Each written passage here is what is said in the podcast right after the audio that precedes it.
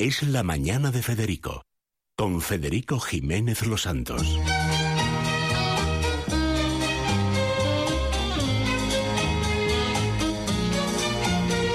Retiens la nuit pour nous deux jusqu'à la fin du monde.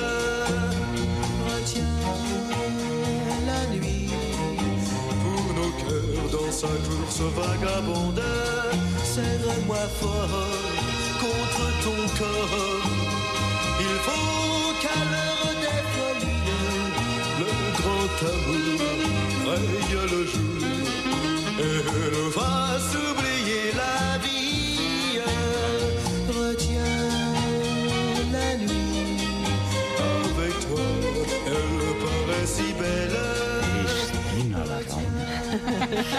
Qué apellido. Ya quisiera López Obrador. Bueno, Gonzalo López, como AMLO, yo. simplemente AMLO. AMLO. Bueno, vamos a ver. Fresquito, ¿eh? Telva- Bueno, fresquito no, calentito. Recién bueno, salido, recién ¿verdad? salido. Habíamos tenido adelantos, por ejemplo, las fotos del superreportaje de Pablo Casado con su señora, que es un encanto, Isabel Torres. Sí, sí, sí. Para mí va mejor que él. Sí, mejor. Lleva esa gabardina que lleva es una preciosidad, ¿eh? Sí, sí, sí. Y ella es, Es ella moda. es un Sí. encanto, ¿eh? Es muy estilosa, sí. Pero además, es que tiene un surtido de venezolanos Sí, que hay que ver cómo está mejorando España. Es decir, Venezuela ha ido para mal, pero desde luego lo mejor se está viniendo aquí, ¿eh? sí. Claramente. Eh, creo que hay como unos 80.000 personas. No, no, solo en ahora, Madrid. ahora en Madrid, en Madrid, en Madrid. hay en toda España se calcula que 350.000 tienen los papeles. Entre paseantes, transeúntes, gente que está a caballo, que no sabe al final dónde se va a quedar, puede ser medio millón. Que se dice pronto, en un país que no llega a 30. Tenía 27 cuando llegó la dictadura, puede tener ahora 22, Impresionante. 23. Bueno, pues, Impresionante. pues a lo mejor se está viniendo a España. ¿Cómo se os ocurre esa idea de, de juntar a, a la diáspora venezolana, como la llamáis vosotros en la publicación? Pues mira, la verdad es que llevamos tiempo haciendo reportajes sobre Venezuela, porque hace tres años, cuando la oposición ganó mm, las elecciones, estuvimos tres meses antes eh, hablando con cuatro señoras que lideraban entonces la oposición en el país. Estuvimos en casa de Lilian Tintori, estuvimos en casa de los Capriles, y entonces ya hemos tenido como una, una relación con ellos, ¿no? Luego- María Corina Machado, María que Corina, es una mujer espectacular. absolutamente admirable. O sea, Estuvimos en su casa también. Bueno, total, que tenemos una relación con Venezuela que hemos ido cultivando en estos años y, y bueno, pues esto se nos ocurrió un día dándonos cuenta de que aquí había muchísima gente y muy interesante porque nos han ido presentando a personas y tal. Sí. Y, y, bueno, yo creo que es muy bonito ver, ¿no? Eh, Bueno, y además la categoría, fotos son, ¿no? bueno, siempre que hace Telva, pues cuidando al último detalle. Mm, sí. Sí, sí, Me preguntaban si hemos hecho estilismo. No, aquí no hemos hecho estilismo. Aquí han venido ellos como son.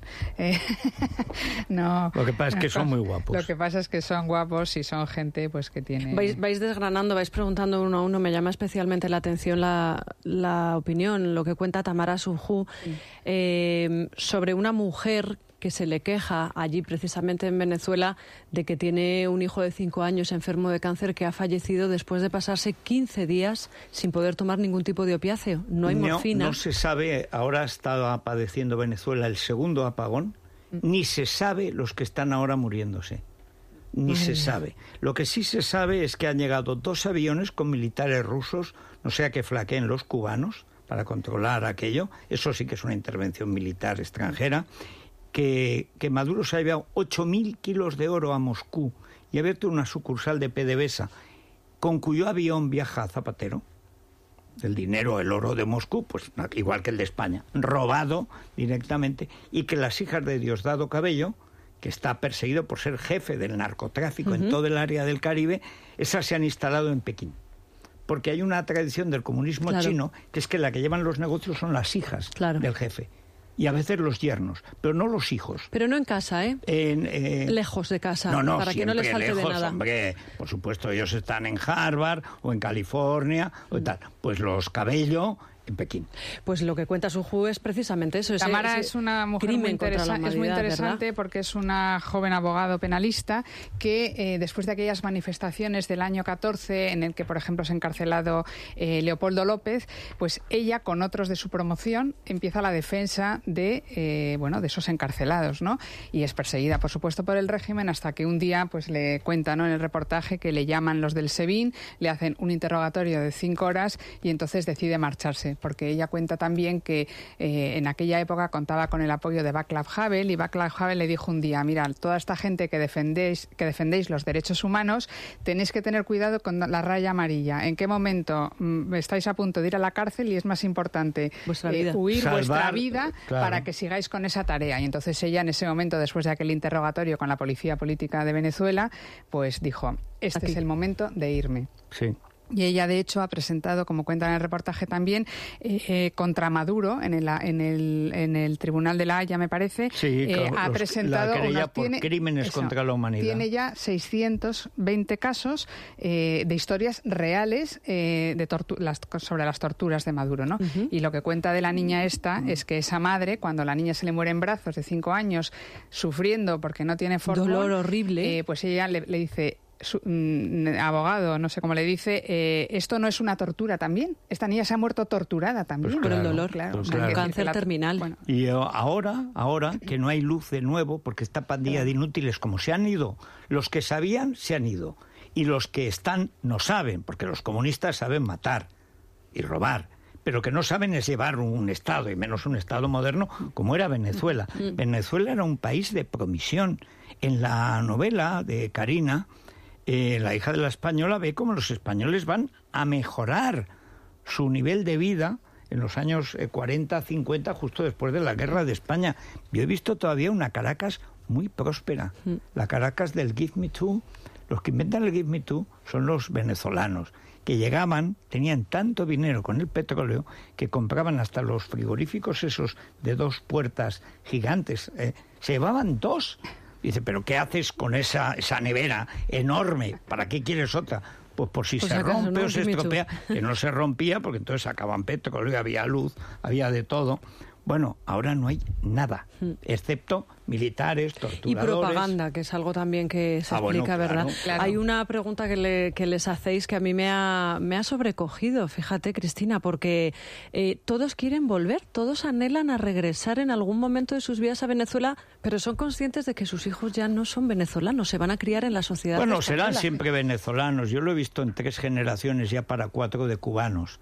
Pues son cubanoamericanos. Ya. Sí. Pero claro, ya se han criado en otro país. Sí, lo que Es pasa es que ellos cosa. tienen también la esperanza de que todos esos hijos que ya han estudiado en Estados Unidos, en España, que tienen relaciones, que tienen idiomas, claro, también para ellos Que sueñan vuelvan. con ese potencial claro, impresionante, claro. ¿no? Entonces, algunos sí y otros ya, pues, pues, pues no, no les apetece porque reconstruir ese país va a ser impresionante. Y que ¿no? la diáspora empezó ya hace bastantes años. ¿eh? Ujú, sí, no sí. todo el mundo tuvo que salir porque se moría de hambre, pero los que podían salir, pues se acabaron yendo por razones de supervivencia. Pero llama la atención que yo creo que aquí nos tenemos que poner una medalla de libertad digital en radio. Fuimos el primer medio que denunció esta situación desde el primer día. Y está muy bien que ahora revistas como Telva, que todo Que el mundo llegan a un piensa público que están, muy amplio, efectivamente, y que piensa la gente que están centradas en la moda y en la belleza, eh, se equivocan cuando abren las páginas de la publicación y entienden lo que está ocurriendo, ¿no? Por ejemplo, lo que cuenta Mitzi Capriles o, el propio Ledezma.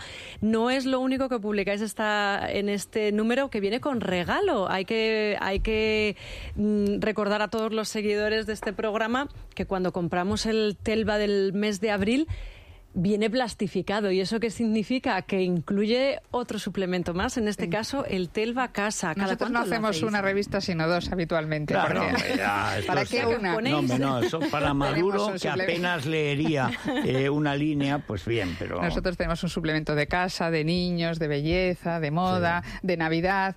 De Pues, lo que haga De lo que falta. haga falta. Nosotros Pues hacemos claro. dos por uno. Pero Isabel, que le encanta una obra en casa Sí. más que a un concejal, una, un crédito. O no sea, me la es- cartera de urbanismo que la lío.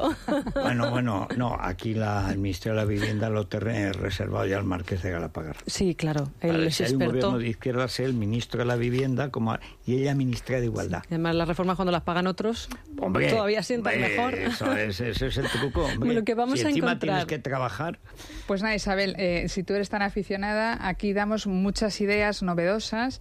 Entonces te aconsejo que leas, por ejemplo, unas páginas en las que se habla de la, la fiebre de la fibra, es decir, que vuelve el mimbre, el- el- la paja, el- el- la rafia para la decoración. a Y mí me encanta el bambú.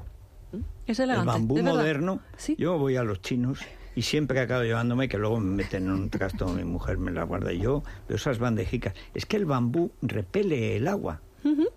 Que el bambú Qué que bueno. tenemos aquí, que es un bambú tratado y tal, es muy. es- primero, no pesa, que eso para la gente mayor que nos escucha, una bandeja que a veces son muy pesadas de madera, en cambio una bandeja de bambú no pesa nada y si está bien diseñada mira. te sujeta y encima repele el agua, de manera que se te cae agua, vino y tal, no hace falta ni el milagrito, con un trapito ya está. Bueno, pues- Es que es lo, la fibra en general ahora la hacen preciosa, además hacen unos diseños. muchos tratamientos. Sí. Pues el eh, apar- mimbre, Mm. La enea de Sí, toda la Enea vida. de toda la De toda la vida, que vuelve ese estilo de sillas Claro. que son maravillosas. Muy y de que son, y que son muy buenas, que son muy buenas. Sí, ¿y algún tema más? Sí, pues Cristina? eh, sí, sí, eh, también decimos que hay que seguir la pista al boom del arte textil. Eh, bueno, pues hay gente que hasta, bueno, mm, se están re- se están buscando pues eh, gente de China, de India y tal, y se están volviendo a tapizar o a, a- a tener, mm, bueno, pues eh, textiles para decorar la casa. Incluso hace poco ha habido en el Guggenheim de Bilbao una exposición de Joana de Vasconcelos que tiene un, un trabajo muy bonito eh, que se ve aquí en la revista que está hecho eh, de ganchillo de 20 artesanos de no sé muy bien qué país y se ha expuesto en el Guggenheim. O sea que el- todo el arte textil y el arte manual, el arte manual está también muy de moda. Aquí tienes muchas direcciones y muchos datos por si quieres Pero hay que decir que es un tipo de arte textil mucho más moderno, no es el clásica cosa de Quilapayún, esa especie de, de manta, cuadros que colgaban y luego cantaban los chalchaleros y todo era muy triste. Esto es otra cosa.